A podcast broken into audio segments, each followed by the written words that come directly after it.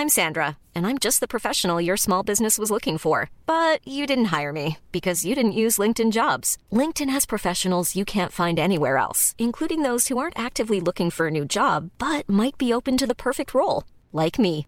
In a given month, over 70% of LinkedIn users don't visit other leading job sites. So if you're not looking on LinkedIn, you'll miss out on great candidates like Sandra. Start hiring professionals like a professional. Post your free job on linkedin.com/people today.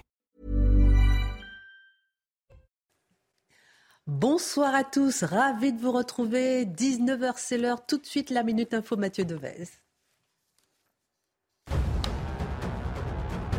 Le risque de coupure de courant devient plus faible pour le début de l'hiver. Le gestionnaire RTE donne des prévisions rassurantes pour le mois de janvier. Le risque est désormais moyen. Un mois auparavant, il était élevé. Une évolution favorable en grande partie grâce à la sobriété des ménages et la disponibilité du parc nucléaire. La plateforme Parcoursup a ouvert aujourd'hui. Les élèves de terminale ont désormais accès au moteur de recherche des formations disponibles l'année prochaine. Plus de 21 000 formations reconnues par l'État. Démarrage des inscriptions le 18 janvier. Enfin, en Afghanistan, les talibans interdisent aux filles d'accéder à l'université. Elles étaient déjà privées d'accès aux écoles secondaires. Depuis le retour au pouvoir des talibans au mois d'août, les mesures liberticides se sont multipliées à l'encontre des femmes. Elles ont progressivement été écartées de la vie publique. Au sommaire ce soir, l'Élysée est affaibli. Le pouvoir semble repasser à l'Assemblée nationale. Six mois, jour pour jour après les législatives, l'Assemblée a été complètement bouleversée. Le Palais Bourbon est revenu au cœur de toutes les tractations politiques du fait de sa situation inédite. En quoi est-elle redevenue le centre du pouvoir au détriment de l'Élysée? L'édito de Mathieu Bocoté. La violence n'est pas toujours là où on la croit. La violence s'organise, drapée dans l'apparente volonté de faire du bien à la société. Cette violence, au nom de la défense de la planète, s'organise sur un virage radical des activistes. C'est le service central du renseignement territorial qui s'en émeut lorsque l'éco-terrorisme s'organise en silence, l'analyse de Dimitri Pavlenko. Avec les pays du Maghreb, la France a renoncé à poursuivre dans la voie de la fermeté. Ce sont les propos de Xavier Driencourt, ancien ambassadeur de France à Alger.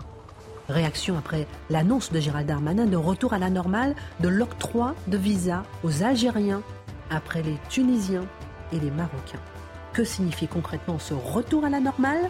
Le décryptage de Charlotte Dornelas. C'est la journée internationale de la solidarité humaine et nous allons nous arrêter sur cette page de l'histoire de France. L'hiver 54, où de terribles vagues de froid s'abattent sur la France. Les températures descendent jusqu'à moins 10 degrés, même moins 30 en région. On se rend compte que des femmes, des enfants meurent de froid, dans la misère totale. L'abbé Pierre lance un appel à l'insurrection de la bonté pour les sans-abri. Marc Menon raconte. Peut-on, doit-on critiquer l'islamisation de la France? Non, répond la Cour européenne des droits de l'homme qui maintient la condamnation d'Éric Zemmour, condamné pour des propos tenus en 2016. Quelle est la portée concrète de cette décision? L'édito de Mathieu Bocou. Une heure pour prendre un peu de hauteur sur l'actualité avec euh, nos éditorialistes. On commente, on décrypte, on analyse et c'est maintenant.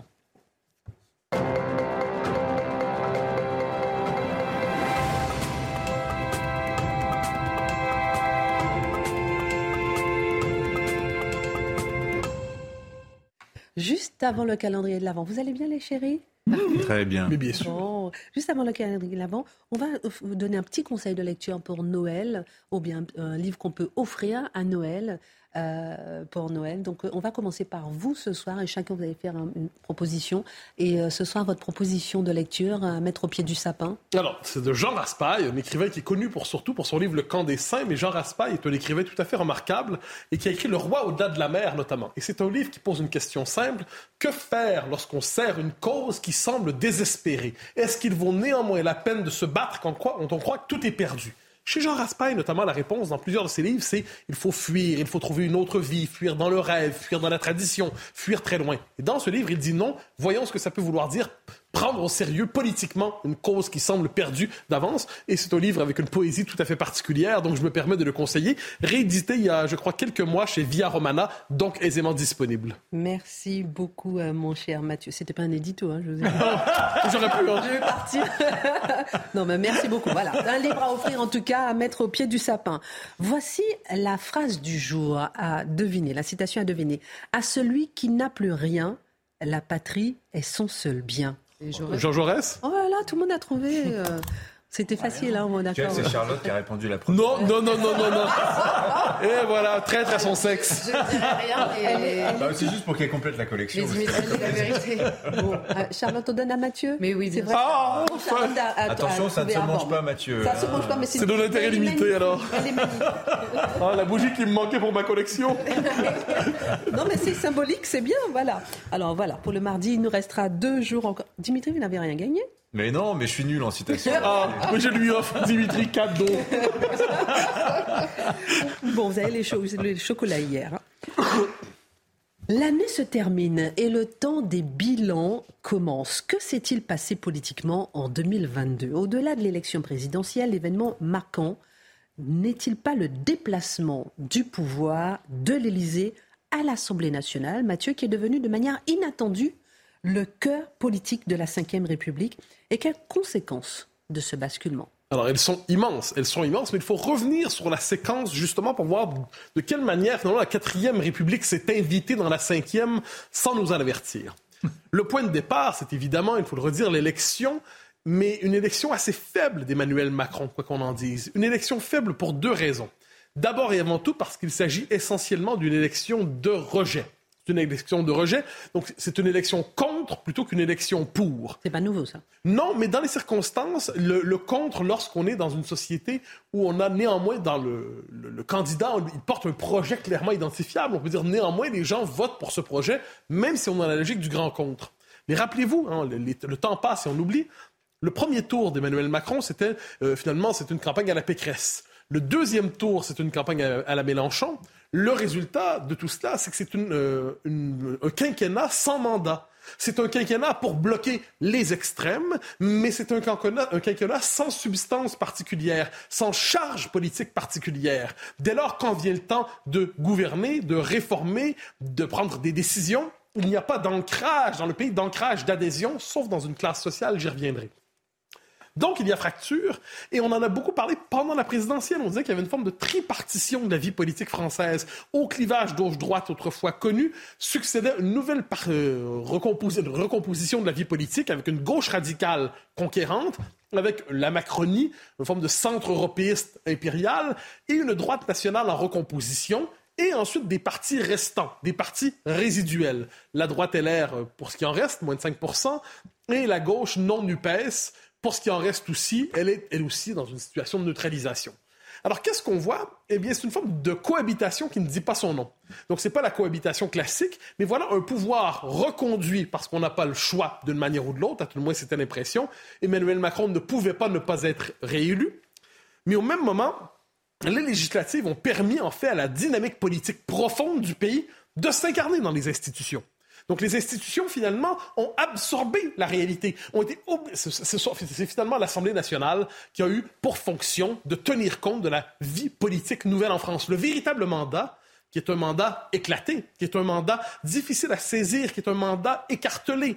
Eh bien, le véritable mandat se retrouve écartelé, tranché en trois, en fait, à l'Assemblée Alors, dans la Ve République, on pourrait même dire dans la longue histoire politique française, c'est normalement le, le roi d'abord, le président ensuite, qui incarne la nation. La fonction d'incarnation appartient à la présidence de la République, la fonction de représentation appartient à l'Assemblée nationale. Là, il y a un basculement. C'est l'Assemblée, désormais, qui est chargée de la fonction d'incarnation de la nation. Pourquoi? Parce que la présidence est relativement dévitalisée, désubstantialisée. Elle peine à s'appuyer dans le pays significativement. Elle n'a pas trouvé sa majorité à l'Assemblée, donc elle n'a de majorité que de compromis. Elle n'a de majorité que de circonstances. Elle n'a de majorité que d'espérance en tendant la main à cette espèce de, de parti qui est à la fois cul de jatte et manchot que sont les LR. eh bien, euh, la Macronie est finalement une situation d'impuissance et le pouvoir véritable, on le dit, est transféré vers l'Assemblée nationale qui, qui de manière inattendue, occupe la fonction d'incarnation. Je le disais, c'est la quatrième République qui s'invite dans la cinquième. Mm-hmm. Donc, qu'est-ce que c'est la quatrième? C'est le transfert de la vie politique sur la scène parlementaire.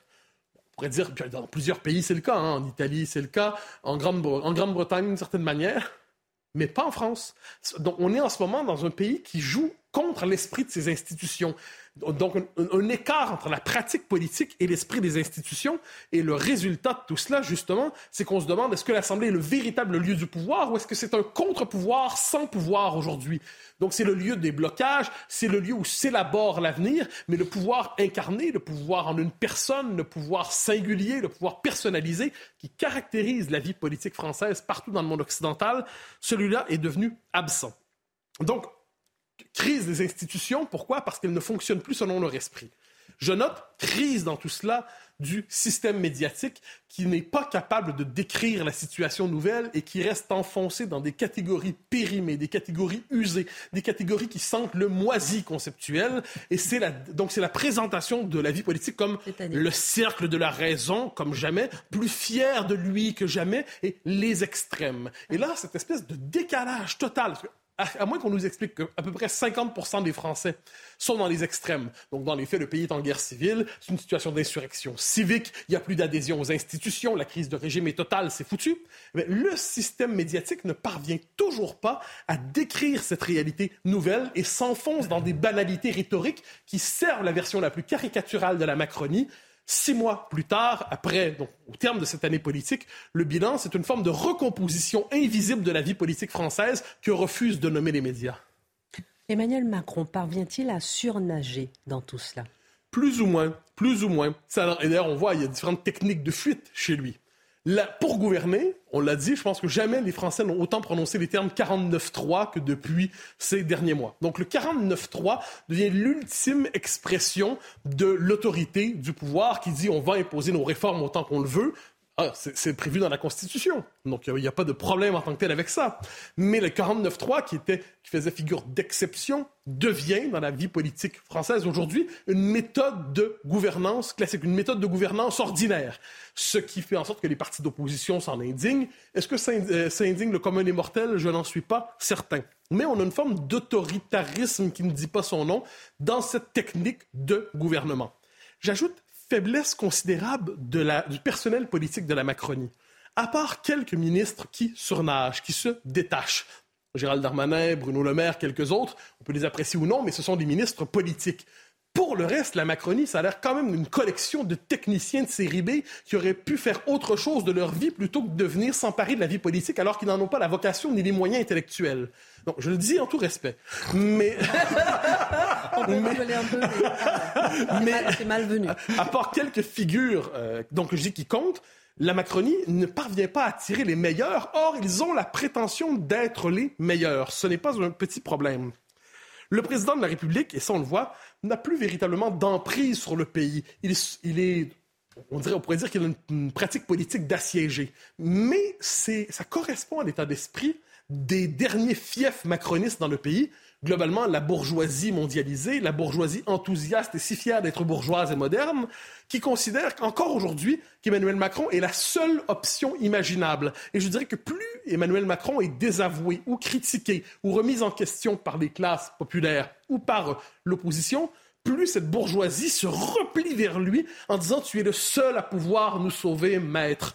Et il y a dans cette forme d'adhésion désespérée, je pense, un autre symptôme de ces fractures françaises dont on parle.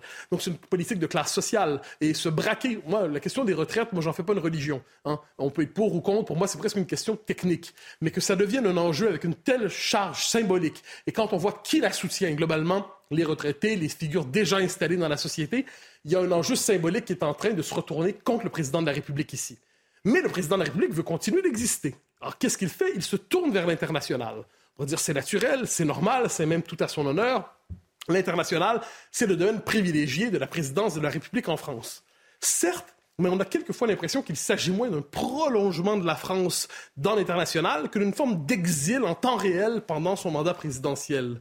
Donc l'international devient le lieu où se faire valoir, le lieu où exister ou apparaître au-delà des querelles qui structurent la France, au-delà des tensions bien réelles. Donc à défaut de gouverner en temps réel, à défaut d'avoir le véritable pouvoir à l'intérieur, mais c'est la projection à l'international sous le signe donc du président qui parviendrait à guérir les crises, à, calmer les crises.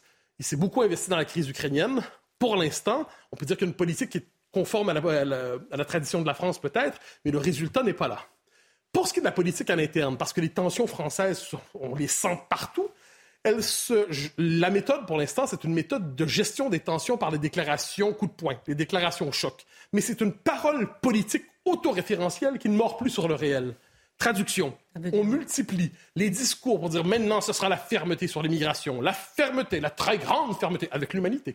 Mais on nous répète ça sans cesse, mais c'est une parole qui n'est plus crue parce qu'elle a été si souvent utilisée, si souvent usée qu'en dernière instance, elle ne mord plus sur le réel. Il en est de même pour la question de l'insécurité.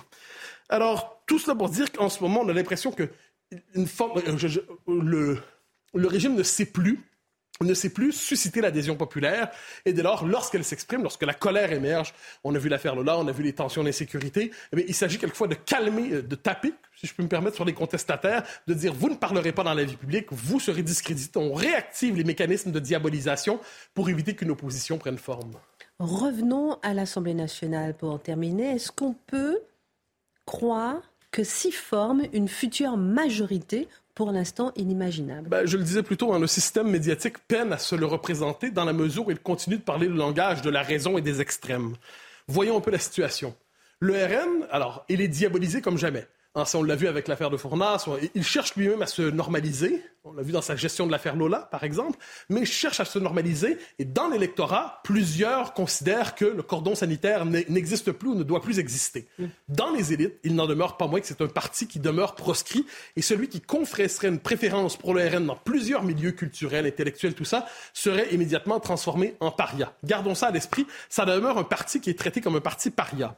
Quand on pense à la France insoumise, mais là, c'est la catastrophe. Et je ne parle pas seulement de la NUPES. Hein. Ces derniers mois, on est-ce que la NUPES, ça va tenir? Est-ce que ça va tenir la NUPES? Question un peu déjà, déjà vieille. Maintenant, c'est LFI qui éclate qui éclate, tout le monde qui est en vraie crise, où on voit que tout se replie sur un leader qui déjà rêve à 2027 en prétendant ne pas rêver à 2027, pendant que d'autres le contestent pour 2027 tout en disant qu'il n'y pense pas. Ça devient compliqué. Mais ce qu'on voit, c'est un parti qui fonctionne à la purge, qui ne veut plus dans ses rangs certains de ses courants les plus contestataires, certaines de ses figures les plus visibles. Donc là, ça, ça demeure compliqué. Et on ajoute à ça, c'est le point de conclusion, on pourrait dire la Macronie, elle ne parvient pas à se refaire politiquement, c'est inévitable, et les partis usés venant de la République d'hier, LR, PS, et ainsi de suite, ne parviennent pas à peser, quoi qu'on en dise. Donc, quelle est la question? Les fractures sociales sont réelles, les fractures identitaires sont réelles. Et on arrive dans un moment qui fait un peu penser à la fin des années 50, qui a conduit à la Ve République. La France aurait assurément besoin d'un moment d'autorité, c'est conforme à son histoire, hein. un moment d'autorité pour raffermir les institutions, pour prendre les grandes décisions qui s'imposent et qui sont pour l'instant bloquées par l'Europe, par l'état de droit falsifié, par... par bon, faites la liste. Mais ce moment d'autorité, il est attendu. Emmanuel Macron a cru l'incarner en 2017, ça n'a pas fonctionné. On voit mal comment LFI peut le faire, on, voit, on verra si la droite nationale y parvient, mais on arrive probablement dans un de ces moments cycliques dans l'histoire de France où un besoin d'autorité est nécessaire pour pacifier la nation, guérir ses fractures et être capable de prendre les décisions qui l'engagent pour l'avenir. Pour l'instant, on ne les voit pas, mais qui vivra verra. Merci beaucoup, euh, Mathieu. Besoin d'autorité. Mm. Dans un instant, on parlera en débat, j'ai envie de vous entendre sur ce sujet, sur les insultes racistes contre les Bleus. Il y en a eu beaucoup sur les réseaux sociaux et la Fédération française de football porte plainte. J'aimerais avoir votre regard sur, les, sur ce racisme un peu, alors derrière justement euh, les scènes de joie, de liesse, de bonheur. Voilà ce qui se cache et pourquoi notre société en est à ce niveau. Dimitri, il y a en France des groupes éco terroriste C'est une question. Le journal Le Parisien publiait ce matin une enquête sur les soulèvements de la Terre. Un groupuscule présenté comme le fer de lance de l'écologie radicale en France. Il serait responsable du sabotage il y a dix jours d'une cimenterie Lafarge au nord de Marseille. Hmm. c'est une sacrée opération, hein, cette affaire de Lafarge, et dont les médias français, je trouve, ont excessivement peu parlé. Alors je pense qu'il y a deux raisons à cela. D'abord, il y a une complaisance gênée dans beaucoup de rédactions vis-à-vis de cette action. En fait, je pense que ça, bug parce que d'un côté, oui, c'est vrai que c'est pas bien, ils ont tout cassé. Hein. je vais raconter un peu ce qui s'est passé, mais il y a plein de gens qui en fait ne désavouent pas cette action parce que en fait, vous savez, le ciment c'est mal et l'écologie c'est bien. Donc euh, des fois, ça, quelque part, ça se justifierait. L'autre raison pourquoi on en a peu parlé, c'est parce que l'écologie radicale, et on peut dire que c'est l'un de ses grands succès, nous accoutume peu à peu euh, au gré de toutes ces actions qui sont de plus en plus fréquentes et de plus en plus spectaculaires, hein, les mains collées, les, les jets de purée dans, dans, les musées, etc., ça nous accoutume, si vous voulez, à un certain niveau de violence qui ne cesse de grimper. Et finalement, au bout d'un moment, on, on, est comme désensibilisé. Alors, la cimenterie, qu'est-ce qui s'est passé? C'était il y a deux dimanches, le 11 décembre. Vous avez une colonne d'une centaine... Toutes les images, vous les avez sur Internet, hein, vous les avez sur Twitter, c'est assez facile à trouver. Vous tapez euh, Lafarge, vous allez voir, vous allez trouver très rapidement. Vous voyez une colonne comme ça de, de, de, de type de femmes en combinaison blanche. Il se dirige comme ça, comme un seul homme, vers les grilles de cette cimenterie Lafarge, pince Monseigneur, clac, il rentre à l'intérieur. Il y a des salariés sur place qui restent complètement médusés. On est dimanche matin, hein. il n'y a pas grand monde sur le site Lafarge. Et donc ces, ces, types en combinaison blanche systématiquement détruisent la vidéosurveillance, à coups de hache vont sectionner certains câbles d'alimentation, ils vont mettre le feu comme ça à des, euh, à des engins de chantier qui sont garés en, série comme ça, ils vont taguer tous les bâtiments, voilà, et puis ils vont disparaître dans la, dans la nature. Le raid dure quand même près d'une heure, ça n'est pas rien. Hein. Voilà.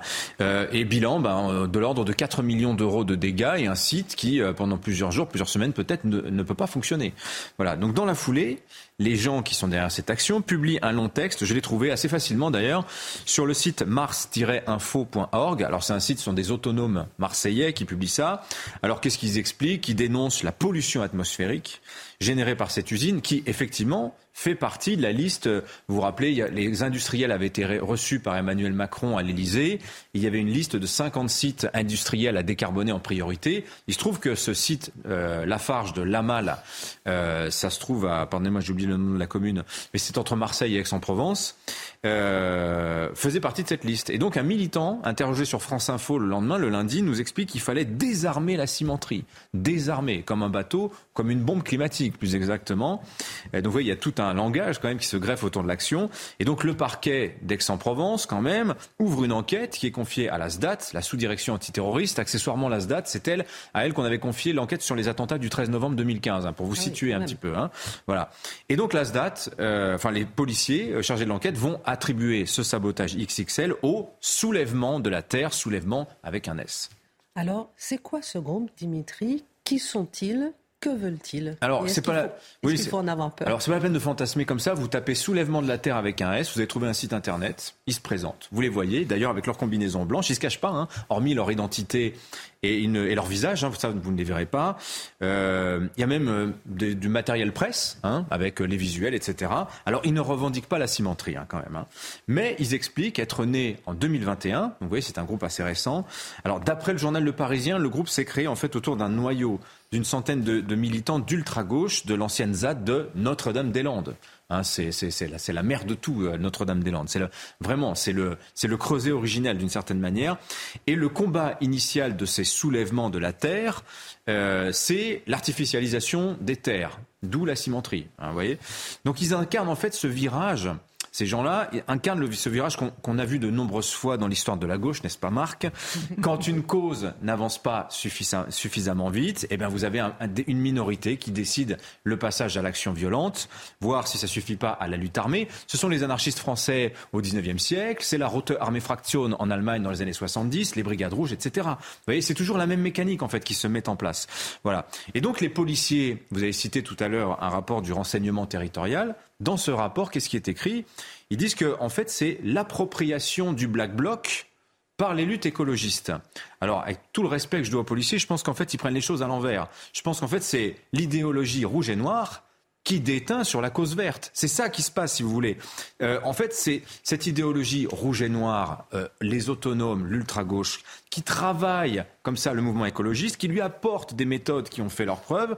Autrement dit, l'écologie radicale devient le corps dans lequel l'ultra-gauche a trouvé à se réincarner. Je pense que le, mouvement est plutôt dans ce sens-là. Alors écoutez ce que dit le renseignement territorial du fonctionnement de ces soulèvements de la Terre. C'est édifiant. Donc vous avez les causes locales typiquement des gens qui se mobilisent contre un incinérateur ou je ne sais quoi. Les causes locales sont sélectionnées par un comité centralisé de stratèges. La contestation, ça part toujours de riverains. Si vous voulez, c'est une colère qui est toujours spontanée. Hein. C'est des militants qui veulent sauver des sauterelles, par exemple. Voilà. Alors, ce qui va se passer, c'est que vous avez des groupes de désobéissance civile qui vont se greffer à cette colère citoyenne. Et ces groupes-là vont introduire les groupuscules qui viennent, alors à ce moment-là, complètement monopoliser le mouvement. Et une fois sur place, vous prenez l'affaire de Sainte-Soline, rappelez-vous, euh, cet automne, il n'y a pas si longtemps que ça, c'est exactement ce qui se met en place. Les activistes déploient toute une logistique militaire avec un PC opération. Il y a des briefings, il y a des plans, il y a du matériel de communication, il y a même un soutien aérien par drone, comme en Ukraine, vous voyez. Euh, et ces groupes radicaux fonctionnent en réseau. C'est, tu me files un coup de main sur ma bassine, je vais t'aider sur ta cimenterie, etc., etc. Mais alors, faut-il voir en eux un embryon d'éco terrorisme. Ah bah voilà. Alors, vous vous rappelez que Gérald Darmanin, à propos de Sainte-Soline, avait employé l'expression, il avait parlé d'écoterrorisme. Les policiers de la place Beauvau, les analystes qui s'occupent de suivre ces mouvements-là, ils n'aiment pas trop ce terme. Euh, pourquoi? Pourquoi? Bah Parce que c'est un peu comme pour la guerre aujourd'hui. Si vous écoutez Thierry Burkhardt, le, le, le chef d'état-major des armées, il parle de la guerre dans les mêmes termes. Il dit, vous avez un continuum militant chez les écologistes aujourd'hui, ça va de la gentille manifestation déclarée en préfecture au happening type les mains collées euh, sur le périphérique pour bloquer la circulation, les jets de purée dans les musées. Alors c'est pénible, mais c'est inoffensif. Ça va de ça à l'action coup de poing.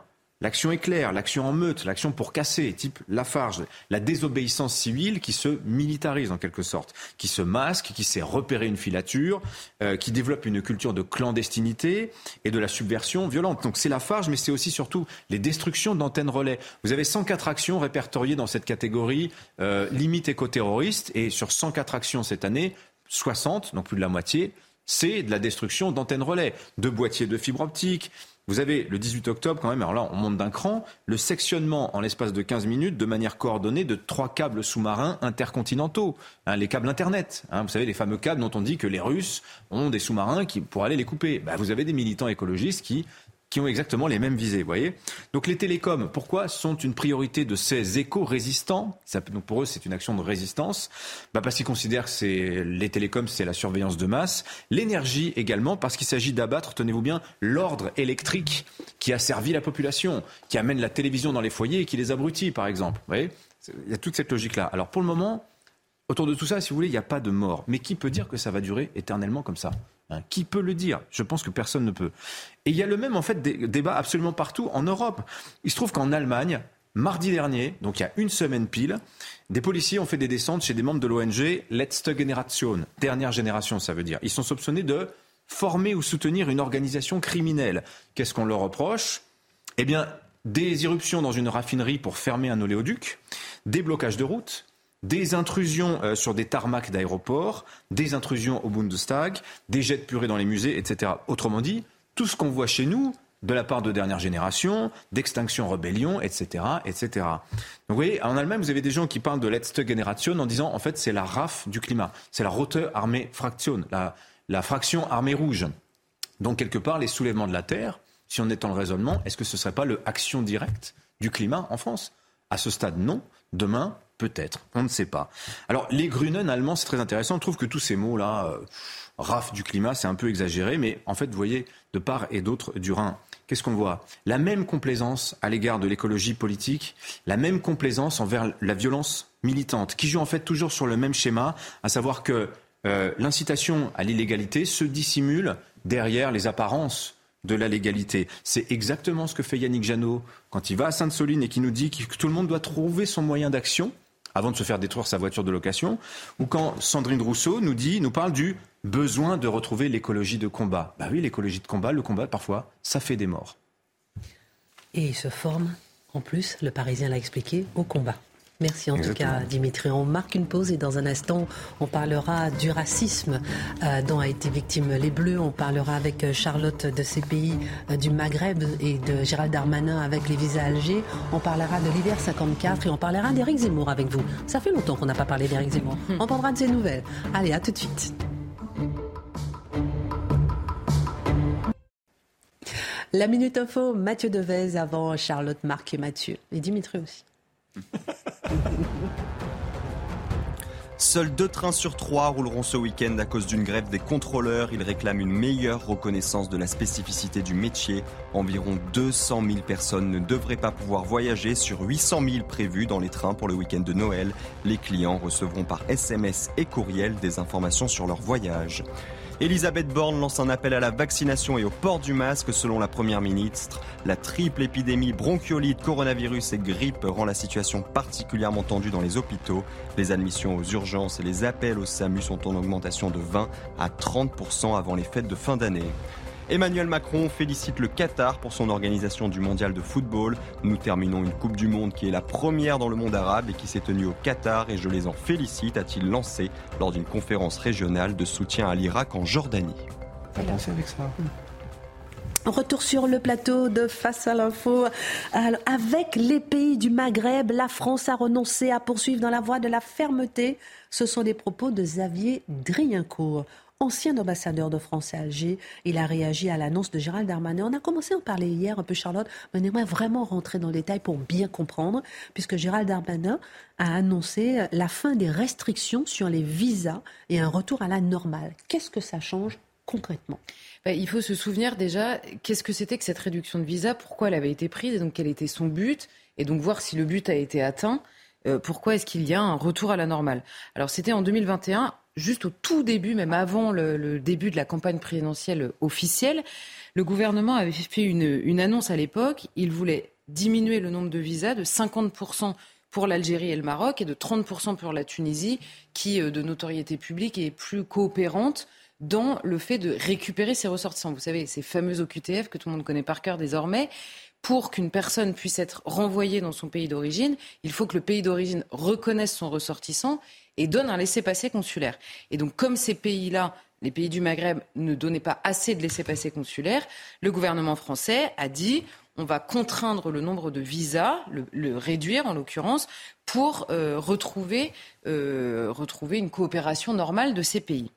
Alors, c'est assez. Euh, il faut, pourquoi je m'attarde là-dessus? Parce qu'il faut voir quelle avait été la réaction de ces trois pays le jour même de cette annonce. La Tunisie, alors on avait eu un échange entre le, président euh, tunisien et Emmanuel Macron, et le président avait fait savoir, tunisien, qu'il regrettait la décision de réduire le nombre de visas accordés aux Tunisiens qui souhaitent se déplacer en France. Emmanuel Macron avait lui-même instantanément réagi en expliquant que cette mesure pourrait être révisée. Elle venait d'être annoncée. Il expliquait déjà que, attention, ça, ça peut ne pas durer. Ensuite, on avait le Maroc qui avait euh, déclaré la mesure injustifiée et très habilement rappeler que quelques mois plus tôt, ils avaient poussé des milliers de migrants en Espagne en forçant la frontière parce qu'ils contestaient une mesure politique prise par l'Espagne. Donc ils avaient rappelé ça l'air de rien en disant voilà, nous avons nos armes aussi. Et l'Algérie, souvenez-vous, c'était au moment où Emmanuel Macron par ailleurs avait parlé du gouvernement algérien qui profitait d'une rente mémorielle et l'Algérie avait euh, euh, pris prétexte, on va dire, à la fois de cette déclaration d'Emmanuel Macron et de l'annonce de la réduction des visas pour carrément rappeler son ambassadeur et interdire son espace aérien aux avions militaires français qui passent évidemment par le ciel algérien. Donc on avait à la fois des réactions extrêmement fermes des pays d'origine, qui clairement avaient expliqué que ça ne se passerait pas comme ça et qu'ils n'allaient pas, ils pas euh, collaborer sur ce terrain-là. Un Emmanuel Macron qui avait fait savoir qu'il fallait que tout le monde se calme, parce qu'évidemment, il y a d'autres intérêts avec ces pays-là que la question migratoire.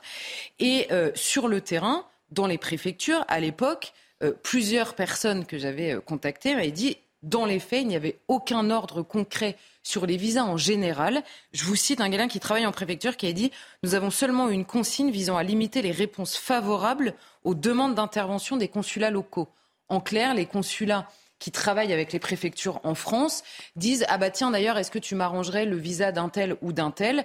Et les consulats les pardon les préfectures en bonne intelligence euh, travaillent notamment avec les OQTF euh, contre les visas donc c'était assez flou dans le, on va dire, dans l'ordre qui avait été donné.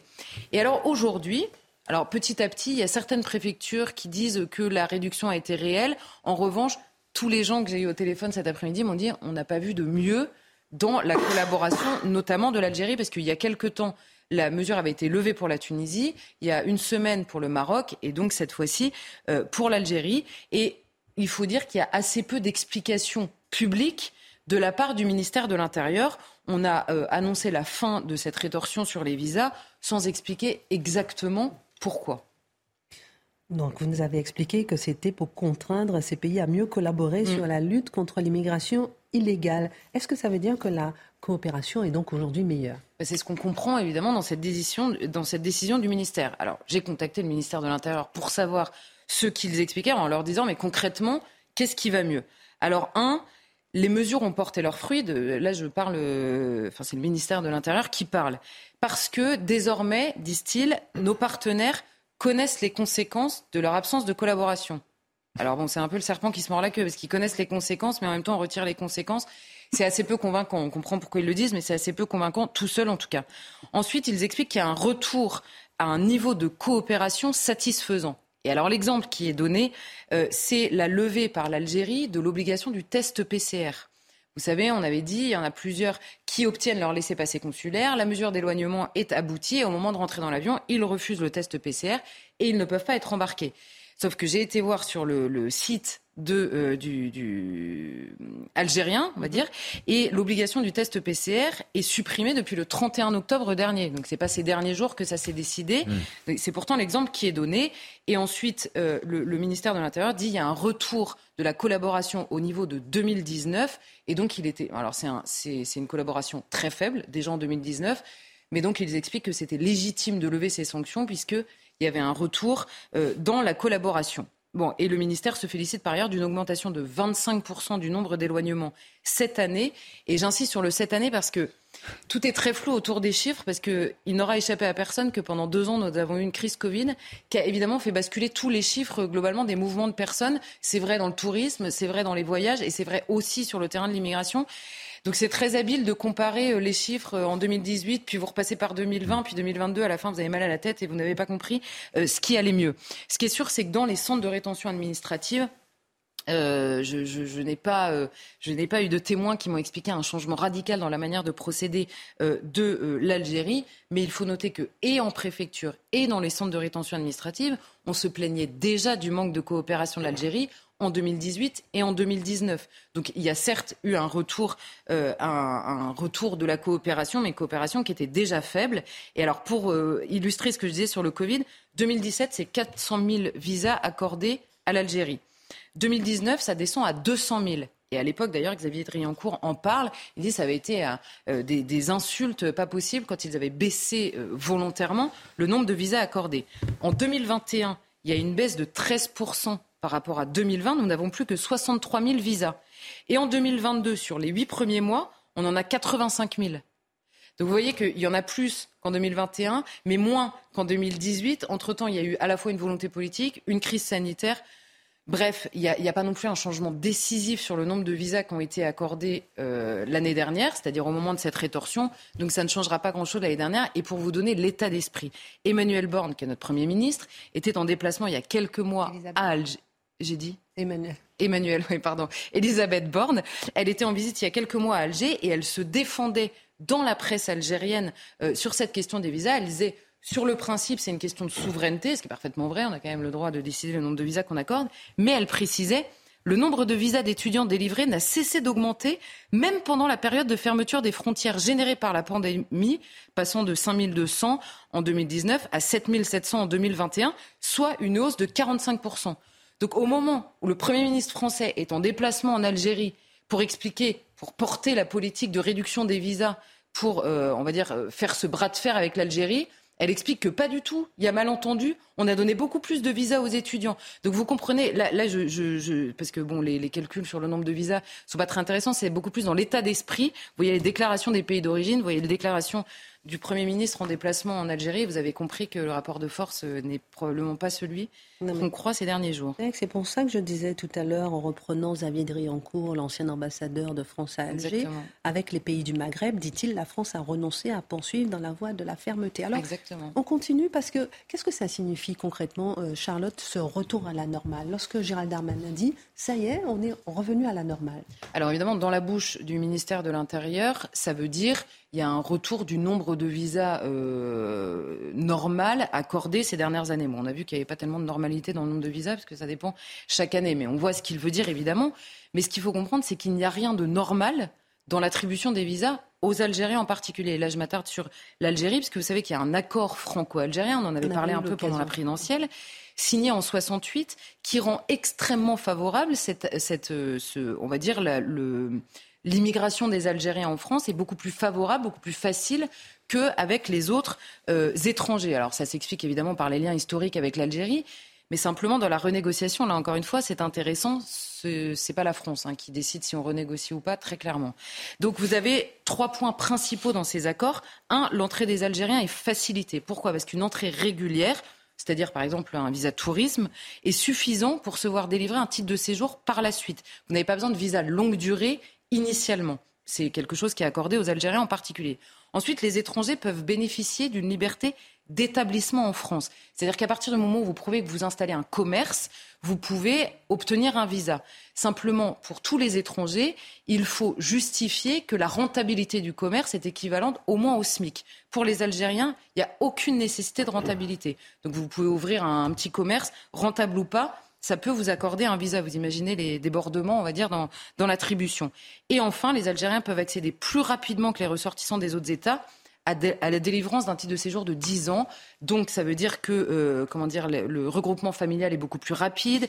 Euh, quand vous avez un enfant, par exemple, euh, né en France de parents algériens, vous avez 10 ans directement, alors que pour les autres étrangers, il faut attendre quelques années. Tout est beaucoup plus facilité. Et, petite cerise sur le gâteau, comme c'est un accord jugé international, évidemment, puisqu'il est bilatéral avec euh, l'Algérie, dans le fameux état de droit, il se place au-dessus du code de l'entrée et du séjour des étrangers. Et donc là, on revient à notre idée. Il y a beaucoup d'Algériens qui font des démarches devant les cours suprêmes, devant les cours suprêmes, et qui contestent les décisions des préfectures en vertu de ce droit qui surpasse les autres. Et alors, simplement, la France a essayé de renégocier plusieurs fois ces accords-là. L'Algérie a systématiquement dit non. Et donc là, on comprend en réalité quoi Le ministre de l'Intérieur n'est pas le seul dans cette affaire. Vous avez la question du survol de la zone de l'Algérie, qui intéresse le ministre des Armées. Vous avez la question du gaz algérien qui intéresse euh, tout le gouvernement euh, probablement en ce moment. Et donc nous faire croire que ça n'est qu'une question d'immigration alors que probablement la France est obligée de reprendre cette mesure-là parce qu'elle a d'autres intérêts, mais ce qui n'est pas un mal en soi. Mais simplement, il faudrait le dire comme ça plutôt que de nous faire croire que euh, tout va mieux dans le meilleur des mondes et que l'immigration est enfin gérée. Petite question subsidiaire, ma chère Charlotte. Euh, on a appris ce soir que le gouvernement veut créer une nouvelle carte de séjour destinée aux professionnels de santé pour attirer notamment des médecins étrangers. Qu'est-ce que cela vous évoque? Pardon, je vous prends un peu comme ça de cours parce que comme c'est... Bah, non, mais la, seule chose que ça m'évoque, c'est qu'on nous avait annoncé une immense fermeté sur la question de l'immigration. et plus les semaines passent, plus on vous explique qui on va régulariser, qui on va, à qui on va accorder des titres de séjour, euh, à qui euh, on va donner des visas. Il y a un retournement même dans le discours qui est incroyable. Oui, non, mais là, il y a un truc qui est en train de se mettre en place. Alors d'abord, il y a une espèce de grand deal migratoire, je crois, qui est en train de se... se, se, On a les éléments parcellaires. Si vous voulez, on a Gérald Darmanin qui était dimanche à, Alger, Catherine Colonna qui était à Rabat, euh, Darmanin aujourd'hui qui, est qui est au Sénégal. Il y a ça. Et puis on sent que le thème de l'immigration de travail est en train de prendre totalement oui, ça. Ils disent pour répondre aux besoins de recrutement. Oui, c'est ça. Mhm. Sans que jamais il y ait un récit construit en fait autour de cette politique migratoire qui n'est pas assumée en fait par le gouvernement. Et on joue un coup sur la fermeté, l'illusion de la fermeté, comme la Charlotte l'a bien expliqué. Au bout du bout, personne n'est dupe, non? Euh, Non, mais ce qui est extraordinaire, c'est que dans le même temps, on a toujours les exclus dans les hôpitaux qui ne sont pas réintégrés. Ah. Il y a per... Ben non, mais c'est quand même extraordinaire. Vous avez des gens qui, on le sait aujourd'hui, n'ont pas commis la moindre faute civique, à qui on reprochait de se comporter de façon inconsciente. On leur a retiré la possibilité d'exercer leur profession. On a besoin d'eux. On dit, ben non, vous restez, vous êtes punis alors qu'ils n'ont pas été punis, et il faut faire venir des gens d'ailleurs. Alors qu'on sait qu'on pille la Tunisie de, de ses médecins, etc. oui, mais c'est ça justement. On, a, on, a besoin, on a besoin de ce personnel. Non, mais ça dépend. C'est que si on traite la question de manière très technique, faudrait-il davantage de médecins, je sais pas, de radio-oncologues de... C'est une manière d'aborder le problème. Mais voyons ça politiquement. La question de l'immigration est séparée en deux. D'un côté, il y a l'immigration illégale que l'on prétend combattre alors qu'on constate qu'on ne parvient même pas à le faire. Et de l'autre côté, de l'autre côté, on présente, on sacralise l'immigration de travail à la manière d'un élément indispensable pour les besoins de main-d'œuvre en France. Donc, en dernière instance, prétendant combattre l'immigration massive, on la normalise en euh, présentant comme euh, besoin de la France des besoins spécifiques de certaines catégories du patronat. Donc c'est ce qu'on appelle une gestion d'opinion publique. C'est la journée internationale de la solidarité humaine. Et nous allons nous arrêter sur cette page de l'histoire, mon cher Marc, l'hiver 54, qui était un hiver terrible. Moins 10 degrés, moins 30 degrés Mhm. par région, des femmes, des enfants. 38 cm de neige euh, au mois de février à Perpignan. Ben allez-y alors. mon petit chéri. Non, non, allez-y, allez-y. Non, mais c'était des moments terribles.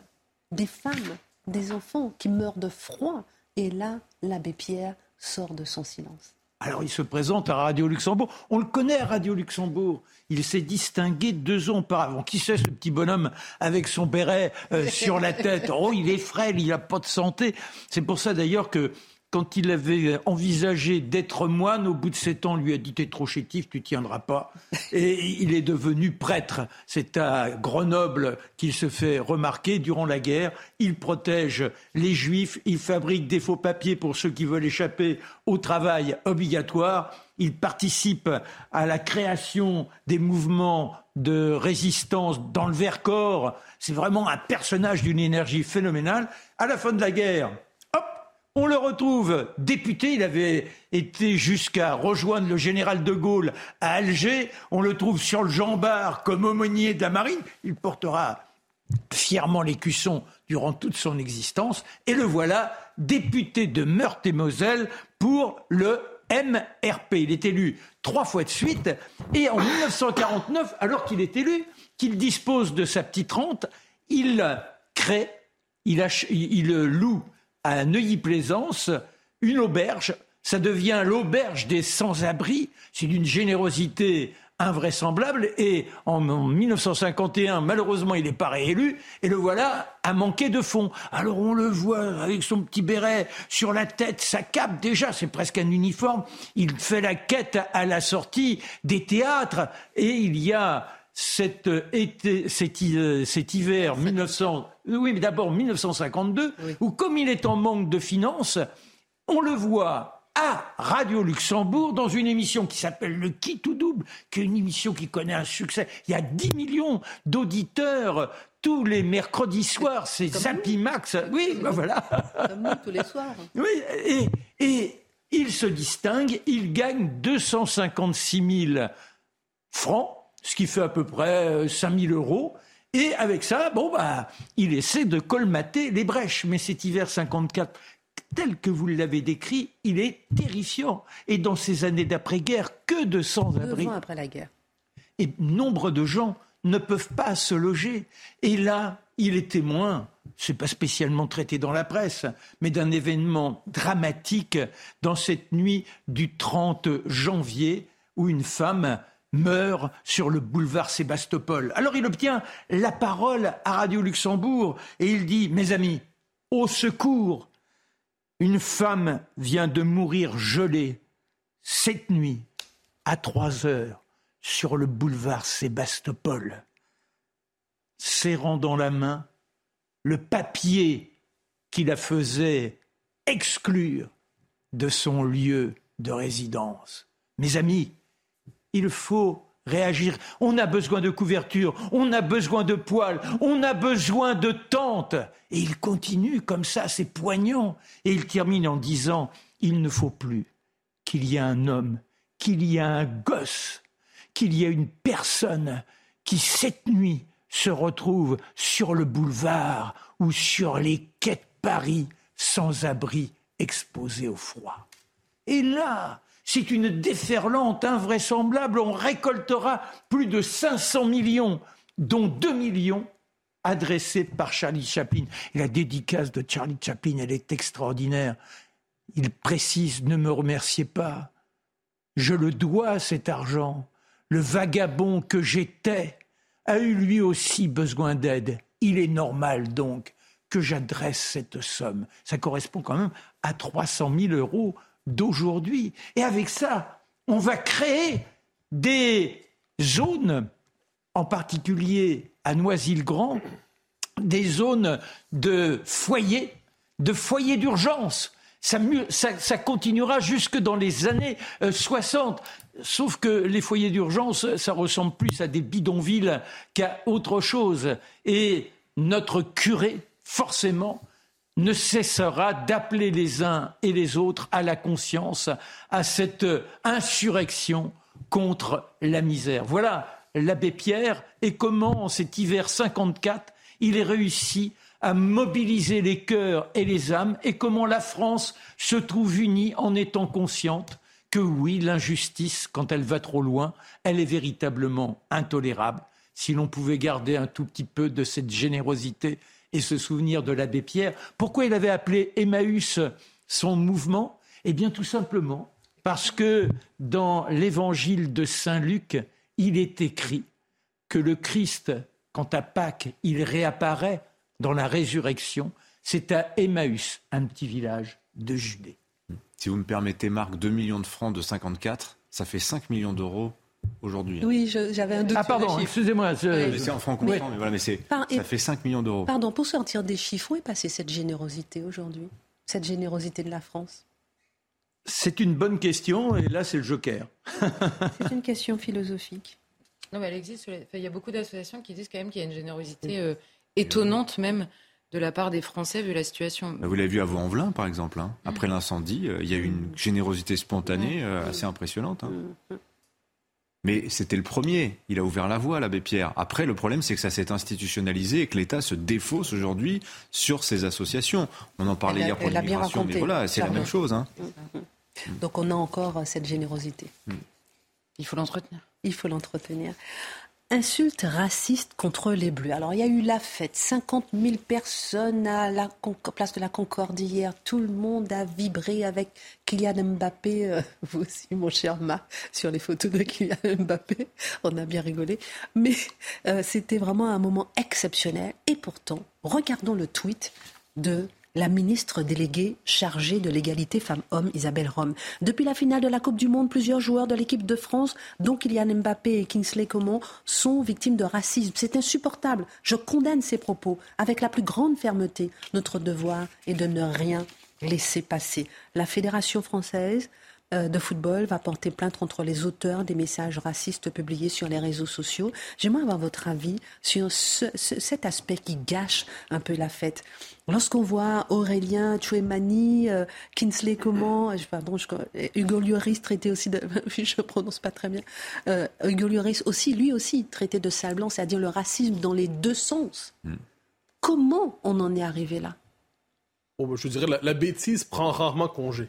Euh, la, bête humaine est ainsi faite que même dans les plus belles manifestations, dans les plus beaux moments, les sentiments mauvais trouvent à se glisser. Mon cher Mathieu, j'ai l'impression qu'on réduit justement la beauté du match, la beauté du jeu, la beauté de tout à ça, à juste une couleur de peau. Ah non, mais un instant, je veux dire que je pense que la beauté du jeu, enfin, et sur le coup, au-delà de la défaite, il y avait, il y a eu un moment sportif remarquable. Ça, je pense, tout s'en convenait. Mais la Terre n'étant pas parfaite et aucun pays n'étant parfait, inévitablement, quel que soit l'événement, quelle que soit la plus belle famille, quel que soit le plus beau pays, il y a toujours la part sombre de l'âme humaine qui ressurgit d'une manière ou de l'autre. Il y a toujours des crétins qui sont parfaitement volontaires et disponibles pour gâcher la fête.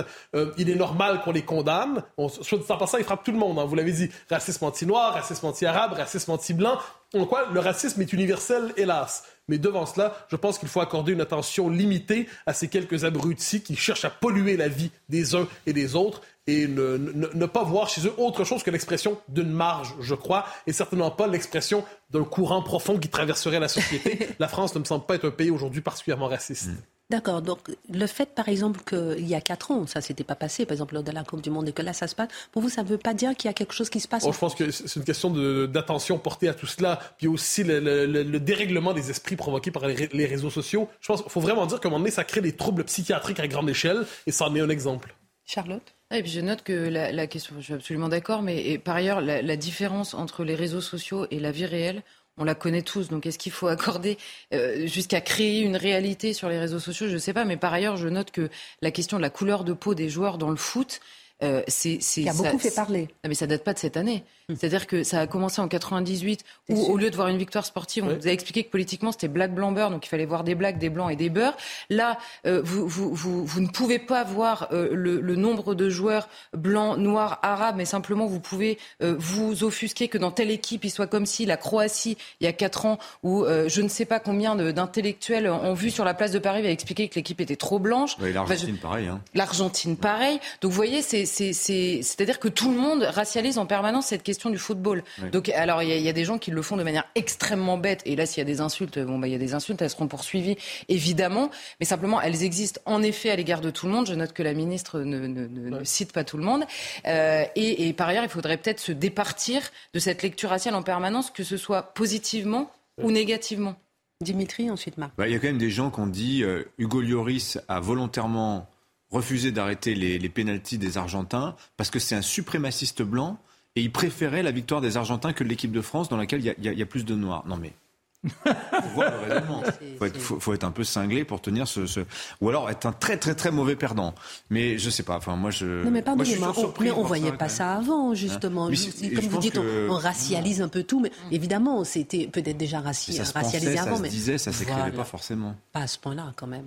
Non mais ce qui est extraordinaire, c'est que depuis un mois, on nous parle de nationalisme, on nous assigne de, de l'équipe de France, en oubliant donc qu'on est avec un jeu, qu'il n'y a pas de nécessité d'identification, qu'il y a une liberté, que l'on peut considérer qu'effectivement, on se retrouve dans une part patriotique en voyant s'agiter des joueurs, et on s'aperçoit que derrière tout cela, il y a des choses beaucoup plus malsaines qui se manifestent, et que par conséquent, cette agitation de l'emblème n'est qu'une illusion, peut-être pour mieux détourner les uns et les autres, reprendre l'esprit des jeux du cirque pour masquer la réalité sociale, masquer la réalité du quotidien. Et puis, euh, bah, pour épouser les propos de mes camarades, il y a malheureusement sur Internet, on nous parle d'une police d'Internet, ou théoriquement sur euh, euh, Twitter ou sur Facebook, on ne peut pas dire ce que l'on veut, monsieur. Hop, aussitôt, on vous bloque.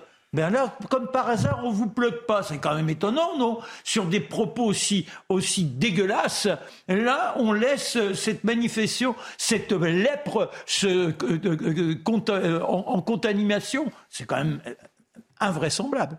Donc le fait que la FFF porte plainte, vous applaudissez? Bah, je pense que c'est bien de marquer, de... on ne peut pas laisser ça sous silence. D'autant que oui, comme vous l'avez très bien signalé, ce que font pas les autres, et en particulier la ministre, c'est que c'est un racisme à multicouleurs. Donc un, un racisme qui ne se revendique plus dans ce sens où on méprise une communauté, mais où chacun est dans l'exclusion de l'autre. C'est cette exclusion généralisée de notre monde sur laquelle il faudrait veiller et oublier ces notions d'origine et de peau. Nous sommes des citoyens et nous devrions être fiers d'être français et de porter la culture française. On en revient à la langue et oublier la langue inclusive. C'est un autre débat, mais ça fait partie du sujet question à poser surtout à Mathieu. J'aurais bien le mais vous titiller là-dessus, mais on n'a pas beaucoup de temps. Je vous le ferai après le générique. Mais on va s'arrêter sur euh, une saga judiciaire qui se termine aujourd'hui. La Cour européenne des droits de l'homme maintient la condamnation d'Éric Zemmour. Il avait été condamné pour des propos tenus en 2016 où il critiquait l'islamisation de la France. Quelle est la portée de cette décision de la CEDH Alors, c'est très clair. La CEDH, normalement, c'est vu comme une instance qui est plus euh, attachée à une conception classique des libertés publiques et de la liberté d'expression. Alors que la CEDH nous dit, globalement, elle nous dit la, le, le, droit français ne va pas trop loin en pénalisant les propos d'Éric Zemmour. Moi, j'y vois un signe tout simple, c'est une idéologisation de la CEDH parmi tant d'autres symptômes. C'est-à-dire aujourd'hui, partout dans le monde occidental, l'espace des propos que l'on peut dire ou ne pas dire dans l'espace public, l'espace des propos qui nous engagent politiquement et se rétrécit. Les propos polémiques, entre guillemets, sont pénalisés, sont disqualifiés, sont quelquefois criminalisés, sont assurément diabolisés. Qu'est-ce qui se passe à travers ça? Et je vais y revenir en un instant. C'est un discours politique que l'on cherche à pénaliser. Alors, qu'est-ce qui était reproché à Zemmour là-dedans en 2016 Il ne s'agit pas de revenir sur le détail du propos, hein, mais sur l'esprit, le, traitement judiciaire de la chose. Euh, Est-ce qu'on peut être un bon musulman et parfaitement intégré euh, à la France? Euh, le, le rapport d'intégration des musulmans à la France. Il disait fondamentalement, si on est un bon musulman, on ne peut pas véritablement être intégré à la France. Peut être en désaccord complet, la question n'est pas là. Euh, les soldats, bon, est-ce que les soldats du djihad sont des bons musulmans du point de vue des musulmans? Euh, Et ensuite, surtout, surtout, euh, terrorisme et djihadisme. Et est-ce qu'on peut parler d'une colonisation aujourd'hui en France par l'islam? Et est-ce qu'il est, où est-ce que je trouve le les oui surtout est-ce que les Français musulmans sont appelés à choisir entre la France et l'islam? Alors on peut être en accord ou en désaccord avec tout cela. La question n'est pas là. La question est qu'il s'agit de propos politiques qui cherchent à penser ce qu'on pourrait appeler le choc des civilisations sur le territoire français à la lumière du conflit historique entre l'Europe et l'islam. On n'est pas obligé de partager l'avis d'Éric Zemmour là-dessus. On peut penser qu'il va trop loin, on peut penser que son analyse est inexacte, on peut penser qu'il a une lecture trop sévère de la situation des musulmans français. Enfin, on peut penser ce qu'on veut. Eh bien non, on ne peut pas penser ce qu'on veut. Parce que justement, encore une fois, et cette volonté d'empiéter toujours sur le domaine de la parole publique autorisée, cette volonté de pénaliser les propos qui, et là on nous dira par exemple, c'est particulier, ces propos, on dit, ils sont particulièrement condamnables, nous dit la CEDH, parce qu'on était dans un contexte d'attentat terroriste. Mais là, j'essaie de comprendre. Ah. Quand on est dans un contexte comme celui-là, me semble-t-il qu'il est légitime, quand il y a un terrorisme qui se réclame de l'islam, donc un islamisme conquérant qui frappe et, que, et donc, dans ce contexte, certains disent, mais là, on est peut-être dans une tension de civilisation. Mais mention, la, la, la CDH nous dit, ce contexte devrait nous pousser à parler moins qu'à parler davantage c'est lunaire. Je veux dire, il me semble, contexte d'attentat terroriste, on ouvre véritablement la parole publique et on cherche à comprendre ce qui se passe au-delà des interdits moraux des uns et des autres, des blasphèmes des uns et des autres. Alors, quoi qu'il en soit, moi, je reviens de, de, cette séquence une seule chose, la liberté d'expression est sous tutelle et l'Europe y participe, ce qui n'est pas surprenant. La démocratie libérale est en recul partout, mais elle est surtout en recul dans nos pays où la volonté de casser la liberté d'expression par un régime autoritaire qui ne dit pas son nom, mais qui dit ça c'est permis, ça ne l'est pas, et les patrouilleurs de l'espace public et les gardiens de la pensée autorisée se manifesteront, ça on le connaît chez nous. Dernière question, cinq secondes pour répondre. Mais ne faut-il pas néanmoins respecter le droit?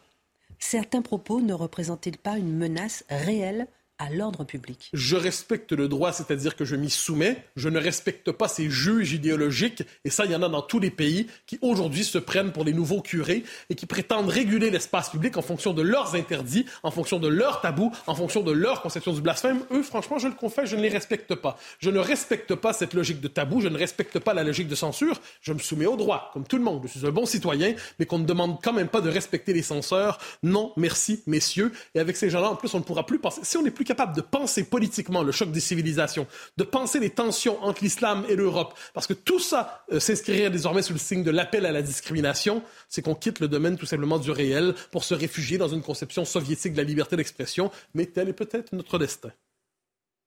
On est sur la bonne voie. Adrien Spiteri, à demain. Elisabeth Borne félicite les Français. La Première ministre salue leurs efforts pour faire baisser la consommation d'énergie. Elle a diminué de près de 10% en France. Dans le même temps, RTE indique que le risque de coupure d'électricité est désormais plus faible cet hiver. Le mouvement de grève des infirmières britanniques continue. Un deuxième jour de mobilisation pour demander des augmentations de salaire face à une inflation de près de 10%.